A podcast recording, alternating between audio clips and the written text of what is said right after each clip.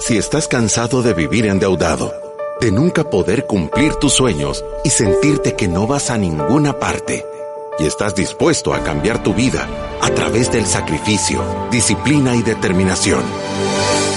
Este es tu show. Finanzas para Todos de Fisherman con Alfredo Escalón y Marilú de Burgos, a donde te daremos la receta de la vacuna que cura la pobreza. Te mostraremos que puedes eliminar tus deudas y vivir tus sueños. Desde la cabina del Centro de Soluciones Financieras de Fisherman. ¡Empezamos! Desde la cabina del Centro de Soluciones Financieras de Fisherman, con buenos ánimos, con un montón de rompecabezas que armar y con un montón de asesorías, les quiero comentar que el día de hoy hemos llegado a un semicolapso, porque en Fisherman tenemos alrededor de ocho salas de diferentes tamaños para poder atender clientes y tenemos gente esperando a salas. Ya no, ya no creo que hemos llegado. Nos está quedando chiquita la pecera. Se está, quedando, se está quedando chiquita. Gracias a Dios, de verdad que no podríamos pedir más. Bienvenidos a otro programa de Finanzas para Todos. Este es nuestro programa número 825. Gracias a todos ustedes que siempre están apoyándonos con esta iniciativa de educación financiera.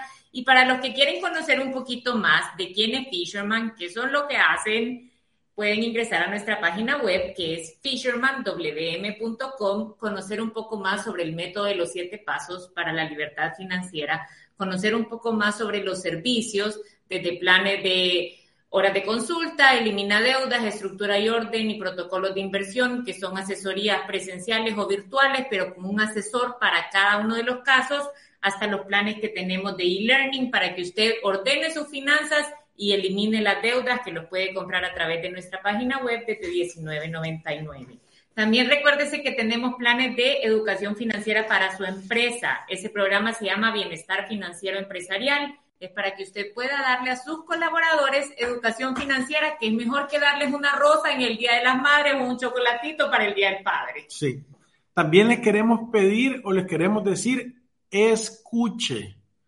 Y no le estoy diciendo chancho sino que le estoy diciendo que escuche el podcast.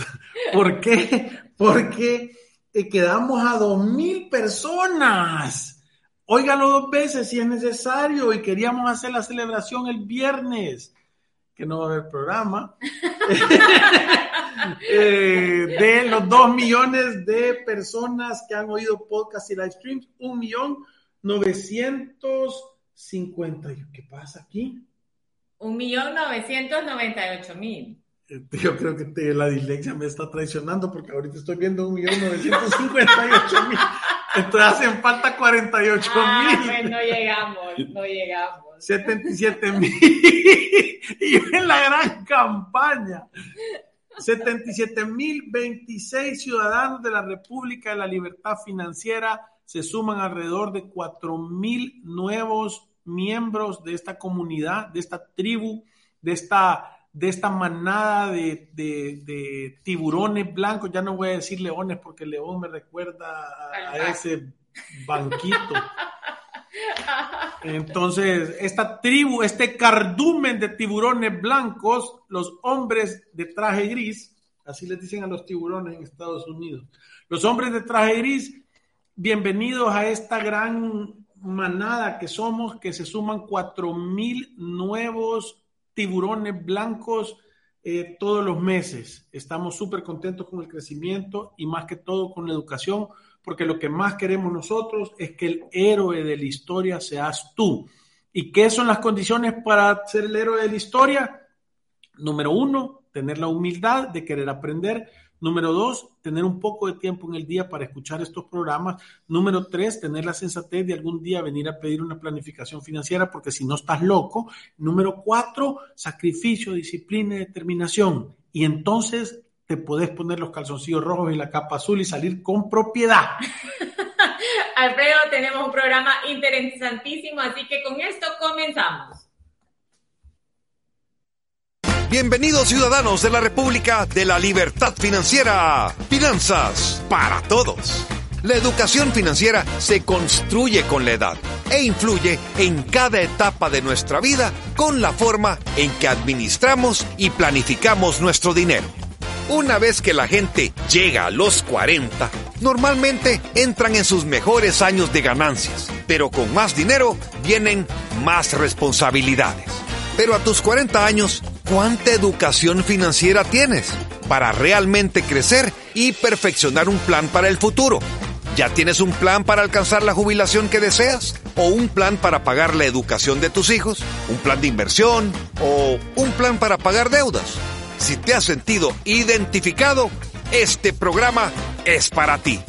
Nuestros expertos de Fisherman hablarán sobre qué debes saber sobre finanzas en tus cuarentas. Y ya están listos Alfredo Escalón y Marilu Rivers de Burgos. Y estamos aquí para hacer un programa espectacular el día de hoy, que es qué son las cosas que debo de enfrentar. Recuérdense que Hace tres semanas hicimos uno de cuáles son los retos y los objetivos de los 20. La semana, hace dos semanas de los, 30, y ahorita esta semana queremos hacer de los 40. Y normalmente lo estamos haciendo porque de verdad que hay una gran conciencia que uno tiene que tener de cuáles son los objetivos por década.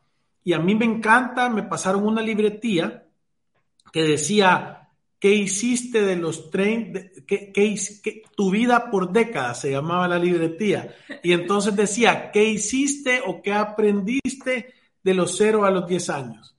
¿Qué hiciste o qué aprendiste de los, de los 10 a los 20 años?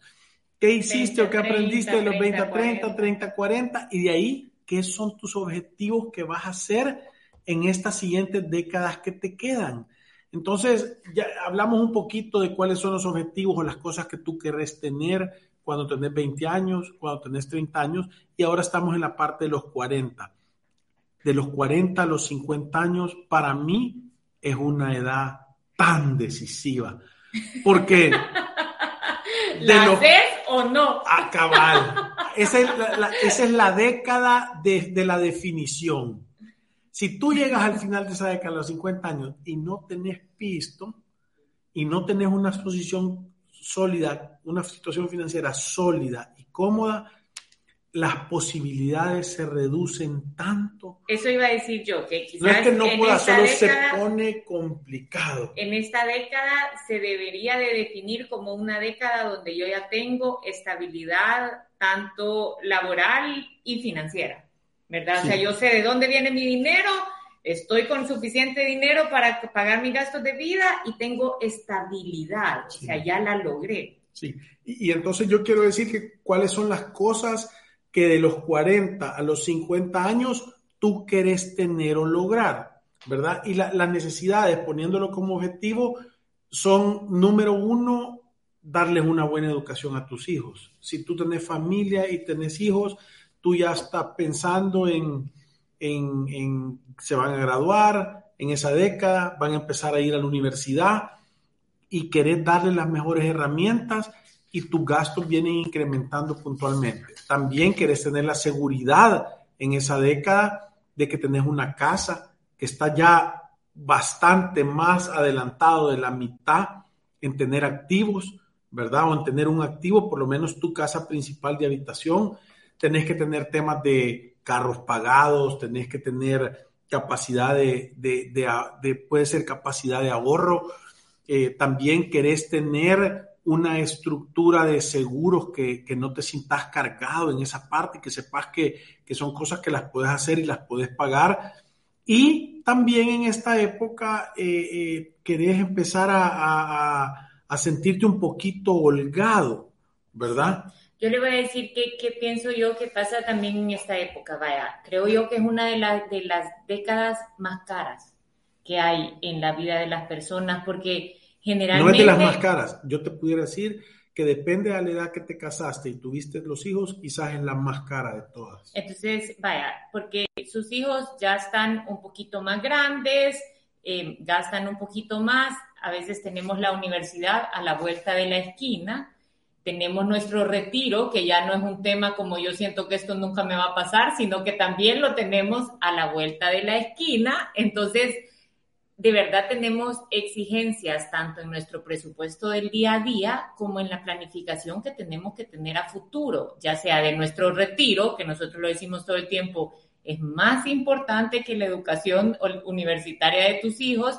Y también es una época de muchos errores, porque cuántas veces hemos visto personas que han sido ordenados, que han ahorrado, pero de repente pagan universidades muchísimo más caras de lo que realmente podían haber pagado y sacrifican todo su tema de retiro por darles una buena educación a sus hijos. Y aunque parece una decisión buena, porque hay una justificación espectacular que yo a mis hijos les quiero dar todas las oportunidades que yo pueda, nos olvidamos de ese viejito que vive dentro de nosotros que tiene que va a cumplir 60, 65 años y que viene saliendo a la velocidad de un día a la vez. Sí, y, yo quiero decir, ¿verdad? O sea, porque ya tenés todos esos objetivos claros y sabes cómo va a ser la situación. Entonces, es importante tener un plan claro de cuáles son las soluciones para poder cumplir esas cosas y pasar bien esta década, que de verdad las cumplís. Porque, y, y lo voy a poner, los ingresos tienen que incrementar. Es una época en que tus ingresos tienen que incrementar exponencialmente porque tu gasto viene incrementando exponencialmente. Y voy a decir que los que están viviendo esta década de los 40 a los 50 ahorita todavía tienen un reto más alto porque normalmente tenés que ir pasándole a la inflación.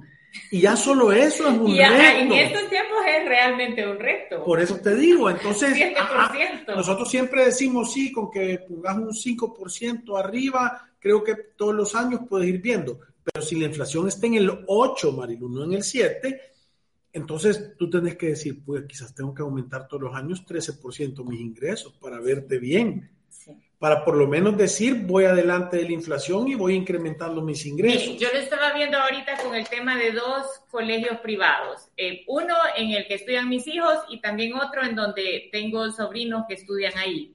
Los dos han sufrido incrementos estas semanas pasadas, más o menos entre un 7%, un 8% de lo que se pagaba en años anteriores. Entonces, lo que le quiero decir es que si uno no está preparado para esto, si no tiene un poquito de holgura en su presupuesto, yo ahí veía los mensajes de muchas familias que realmente eran mensajes de enojo, de frustración, no sabría ni decir cuál era el sentimiento que había atrás de esto, pero muchas veces puede ser de cómo este incremento me está cayendo adentro de mi presupuesto, o sea, porque son 300 dólares, 400 dólares y que solo se lo notifican, o sea, no es opcional y no tiene tampoco otras opciones. Su hijo está en séptimo grado, octavo grado en un colegio privado y de repente le mandan la notificación de que le van a hacer un incremento de X y simplemente es, esto es lo que vas a pagar el próximo año. Si querés. Sí, sí o sí. Siempre tenés la opción de sacarlo. Sí, pero siempre cuando busca otra opción, generalmente viene con un bono. Sí, mira, mira, es verdaderamente un reto y lo voy a volver a decir. Estas son temas que si tú no las planificas y si tú no escuchas finanzas para todos, te pueden, se llama blind hit. Es que vos estás volteando a ver así y viene corriendo un toro y te agarra por la espalda. O sea que estás descuidado cuando te ni siquiera te puedes poner duro, sino que casi que salís desnucado del golpe. Entonces, ¿qué es lo que viene a suceder? En la época de los 40, los 50, tus gastos van a incrementar exponencialmente por la edad de tus hijos y en la década que estás viviendo. Tus hijos van a querer manejar, van a querer tener carro, van a querer salir, van a tener novia y le van a querer invitar, o van a tener novio y le van a querer regalar un peluche. Y que usted se lo regale. Sí, son vos, todos son vos. Toda la saludada esa con sombrero ajeno es tuya.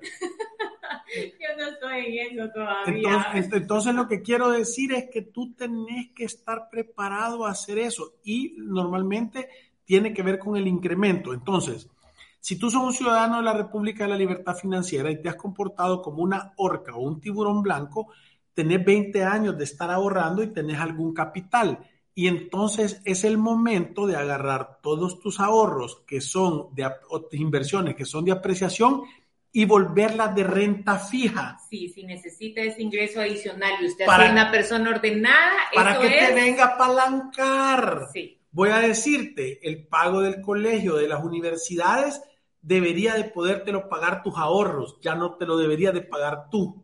Si lo has hecho con tiempo, si vos has agarrado un plan de inversión a largo plazo, cuando tu hijo nació y le empezaste a poner 150 pesos todos los meses en un plan para sus estudios superiores, ¿sabes lo que pasa el día que llegas y tu hijo te dice, mira, me gané un media beca y quiero ir a estudiar a Estados Unidos y solo cuesta 25 mil dólares al año? Tenés el dinero. Entonces, entender la guerra, por, e, por, estas son razones puntuales por las cuales nosotros decimos que ir a través de la vida sin una planificación financiera es un acto de niña locura. Y no lo quiero hacer clasista o elitista de irte a estudiar en los Estados Unidos. Me gané la oportunidad de entrar y estudiar en el ESEN, que te va a costar 17 mil dólares el año, no sé cuánto. ¿Verdad? Y, y, te, y que, eso, que esa situación sea un motivo genuino de celebración es porque estás preparado y no, hijo ¿Cómo hago? Todos están celebrando y el, y el, que lo va a pagar está callado porque dice, a saber.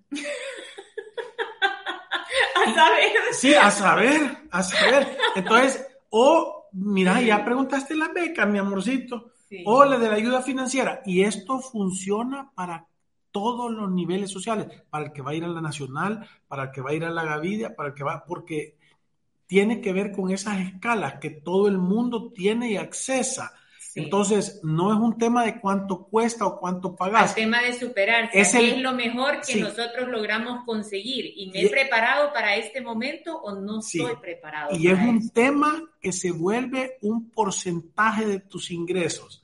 Si sí. tenés muchísimos ingresos, el 20% es un montón de dinero. Si tenés poquitos ingresos, el 20% es poquito. Y eso es lo que te va dando las oportunidades de qué?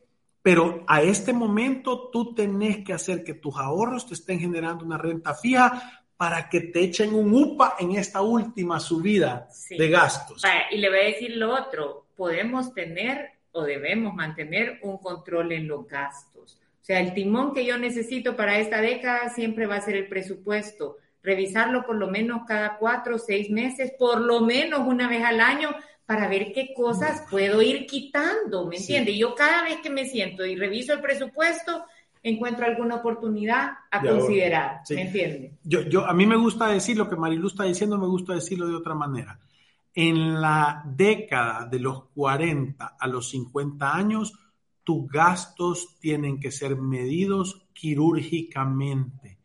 Quiere decir que tenés que voltear a ver cada uno de los centavos que gastás y tenés que cuestionarte si lo puedes hacer más barato o si de verdad vale la pena o cuál es el costo de oportunidad de estarte gastando ese dinero en otra cosa. Sí, sí. Ahora, eso de estarlo midiendo en realidad no viene solo para la época de los 40, los 50. No. O sea, una persona que tiene el hábito de llevar un presupuesto generalmente entra ya con un plan claro de cómo va a pagarse el estilo de vida que le toca pagar entre los 40 y los 50 si es que los hijos están más grandes, si es que estoy por empezar universidades, si es que quizás ahorita es como el tope de mis gastos, porque ya cuando gradúa a sus hijos de la universidad, si es que tiene la bendición de que vuelan solos, de verdad empiezan a ganarse su día a día y, y uno tiene personas productivas, que yo siento que es un reto también en la vida, entonces su gasto disminuye drásticamente, sí. porque ya se queda con ese nido vacío y ya estos niños que antes representaban un gasto hoy tienen la oportunidad de pagarse su vida. Sí,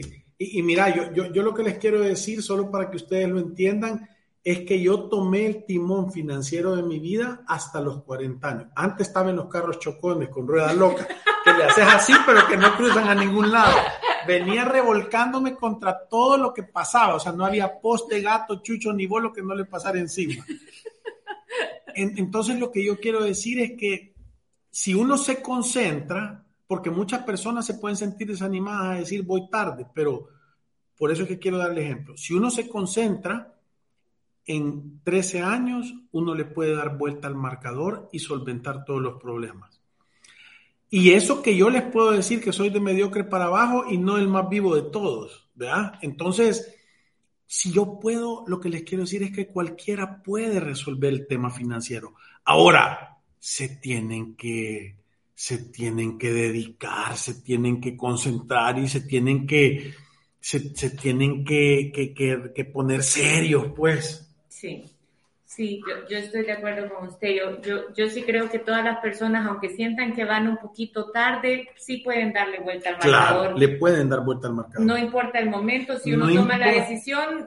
porque yo te estoy diciendo que yo no empecé de cero, en negativo. O sea, allá atrás. atrás.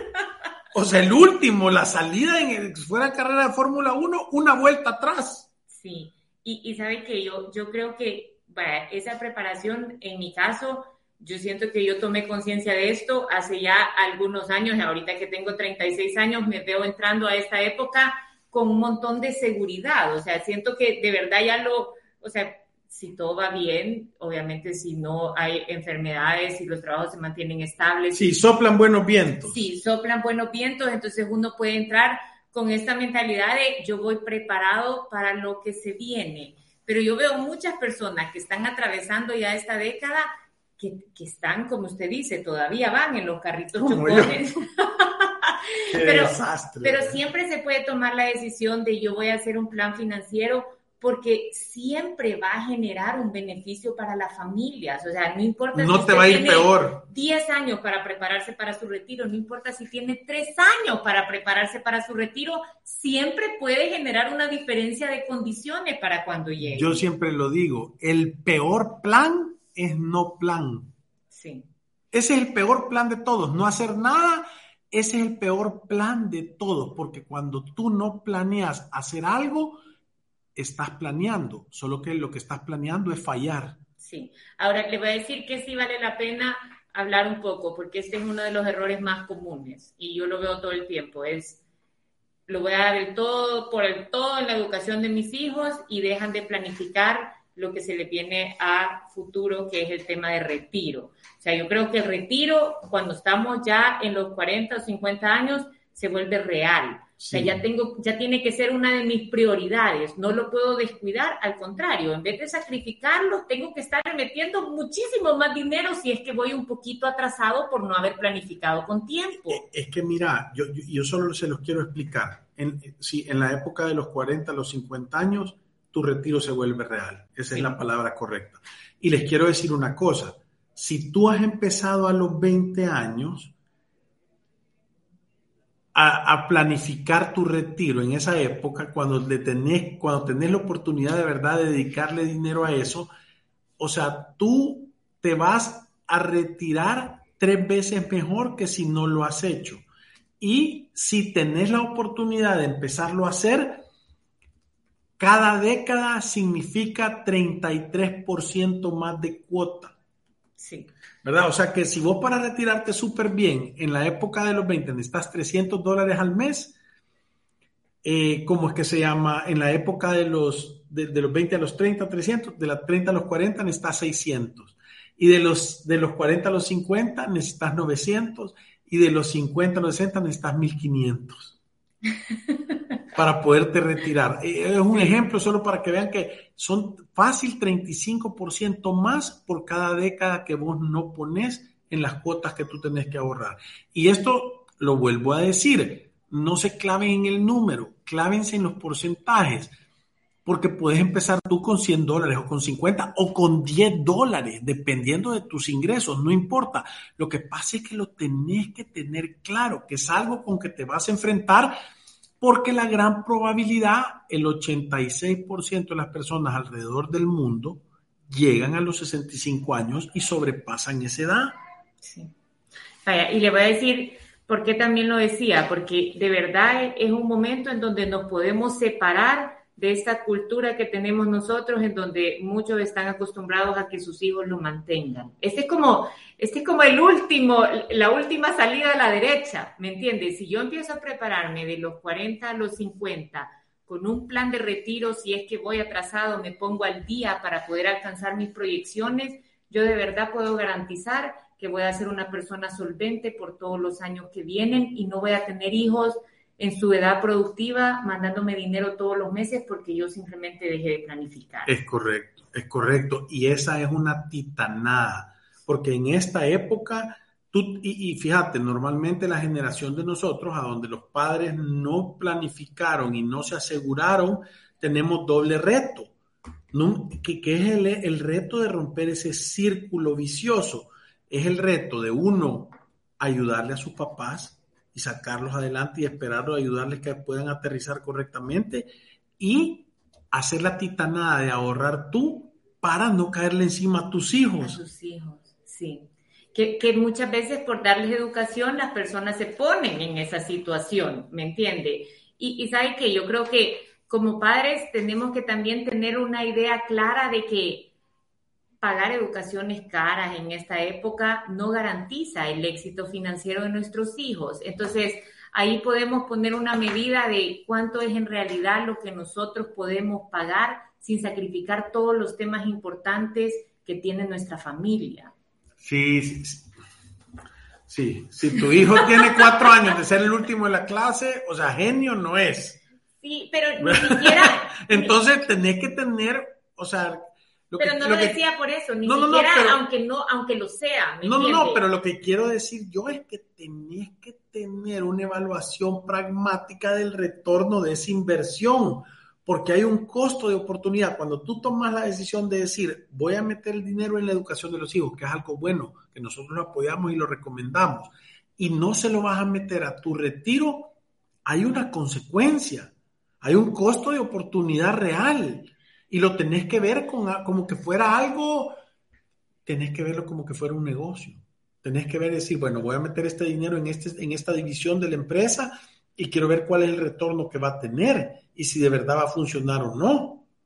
¿Verdad? Porque son cosas que van a suceder reales. Tus hijos se, van a querer educar, les querés dar las mejores oportunidades. Pero yo lo decía también por quitar la mentalidad de... Caro y bueno. Sí, es Lo más caro, entonces esto es lo que va a garantizar el éxito. Pero lo, eso es mentira. Lo voy a volver a decir, vos vivís en un pueblo que todas las calles son de tierra y no te sirve tener el Ferrari.